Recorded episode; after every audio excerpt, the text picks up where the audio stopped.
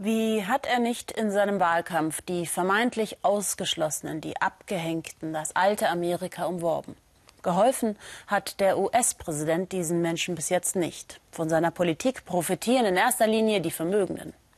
Dass viele Amerikaner in Motels wohnen, ist kein Zeichen für Wohlstand, sondern ganz im Gegenteil für Armut. Claudia Buckenmeier hat im Bundesstaat Georgia Menschen getroffen, die die Hoffnung auf den Aufstieg trotzdem nicht aufgeben. Einen Schreibtisch für ihre Hausaufgaben hat Kira nicht. Kira ist elf und lebt mit ihrer Großmutter in einem Motel. Sie hat sich mit ihrer Schwester gestritten, die bei anderen Verwandten lebt. Jetzt muss sie lernen, wie Oma hilft. That you hope to do and dreams that you hope to achieve. Oh, I like this. Ein Aufsatz über Ziele und Träume. Die Aufgabe gefällt der 54-Jährigen. Sie will alles tun, dass ihre Enkelin einmal ein besseres Leben hat und eine Zukunft außerhalb eines heruntergekommenen Motels.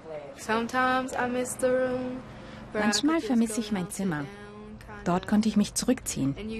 Ich habe keine Nachbarn gehört, die hin und her laufen und an die Wände klopfen.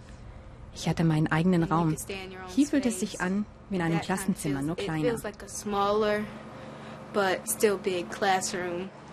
Weil ihr altes Haus voller Schimmel war, fanden sie hier Unterschlupf. Überall stapeln sich Habseligkeiten. Regelmäßig frische Laken gibt es nicht. Dauergäste haben darauf keinen Anspruch, trotz 1200 Dollar monatlich. Der größte Teil von Theresas Geld geht für diese Miete drauf. Ihre Witwen- und Invalidenrente. Etwas zur Seite legen, zum Beispiel für eine Mietkaution, ist nicht drin. Don't give up on yourself. Gib dich nicht auf. Das ist das Wichtigste. Wenn du weinen musst, dann weine. So ist es nun mal. Geh nicht raus, nimm Drogen oder betrinke dich. Denn wenn du wieder nüchtern bist, dann ist alles immer noch genau so wie vorher. Solche Motels gibt es in den USA unzählige. Nichts für Dienstreisende oder gar Touristen. Diese Orte bewahren Menschen, die noch etwas Geld haben, vor Obdachlosigkeit. Ein gutes Geschäft für die Betreiber, ein Teufelskreis für die Bewohner, Schwarze wie Weiße. Donna Howard hat beschlossen, Menschen wie Theresa zu helfen. Hier in Brunswick, einer Stadt in Georgia, gibt es kaum bezahlbare Wohnungen. Aber problematischer ist für viele das fehlende Startkapital. Sie müssen die erste Monatsmiete haben und dazu noch eine Kaution in der gleichen Höhe. Auch für die Nebenkosten muss Geld hinterlegt werden. Jemand, der nur den Mindestlohn verdient, kann sich das nicht leisten. Man muss ja alles vorab bezahlen. Deshalb nimmt das mit den Motels so zu. Wer dort lebt, braucht das alles nicht.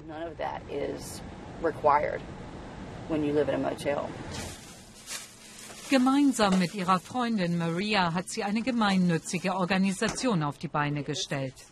In ihrer Freizeit verteilen die beiden Frauen Nahrungsmittel an Menschen, die sich überlegen müssen, ob sie Miete oder Essen bezahlen. Alles Spenden, unter anderem von Restaurants. Seit knapp zwei Jahren machen sie das jetzt. Davor war ihnen gar nicht bewusst, wie viele Menschen in Motels wohnen müssen. Und das oft über Jahre. Fast 20 Prozent der Einwohner in dieser Gegend leben unter der Armutsgrenze. Viele haben Arbeit, aber der Verdienst reicht kaum zum Überleben. Gott schickt die beiden. Sie sind Engel mit versteckten Flügeln. Donna und Maria wissen, dass jemand, der in einer Autowaschanlage arbeitet und oft nur das Trinkgeld ausgezahlt bekommt, immer mit der Angst lebt, selbst dieses Dach über dem Kopf zu verlieren.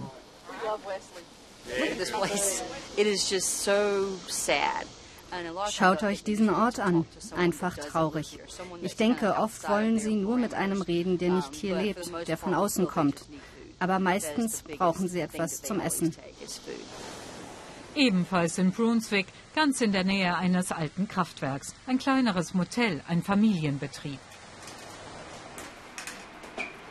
Kamal Patel weiß, seine 13 Zimmer sind nicht gerade luxuriös. Auch er will Geld verdienen, aber seinen Mietern für 200 Dollar die Woche trotzdem einen gewissen Standard bieten. Sogar die Duschvorhänge wäscht er regelmäßig. Es gibt ein Sprichwort. Darf ich fluchen? Also serviere keinen Scheiß, den du nicht bereit bist zu essen. Wenn ich nicht in einem meiner Zimmer wohnen will, warum sollte das jemand anders wollen? Viele seiner Gäste leben jahrelang in diesem Motel. Eine Frau wohnt mit Partner und zwei Stiefkindern hier. Tamoka Yus, sie ist Kellnerin. Als sie einmal kurz arbeitslos war, reichte das Geld nicht mehr für die Miete. Ab dem ersten Tag Verzug gab es Mahngebühren, das war zu viel. Ich habe alles gemacht, wie es von mir erwartet wurde. Ich bin nicht früh schwanger geworden, ich habe die Schule fertig gemacht und gearbeitet. Also alles, wie es sein sollte. Aber ich bekomme keine Hilfe. Es ärgert mich, dass diese Mädchen, die rechts und links Babys in die Welt setzen, alle möglichen Sozialleistungen kriegen und dabei noch nicht einmal arbeiten. Tamokas Stiefsohn Eli zeigt stolz die Smileys in seinem Schulheft. Trey, der Vater, arbeitet als Teppichleger. Obwohl das Paar zwei Gehälter hat, reicht es nicht für eine eigene Wohnung. Zum Abendessen gibt es Salat. Wie immer muss das Bett als Tisch herhalten. Der amerikanische Traum, tja.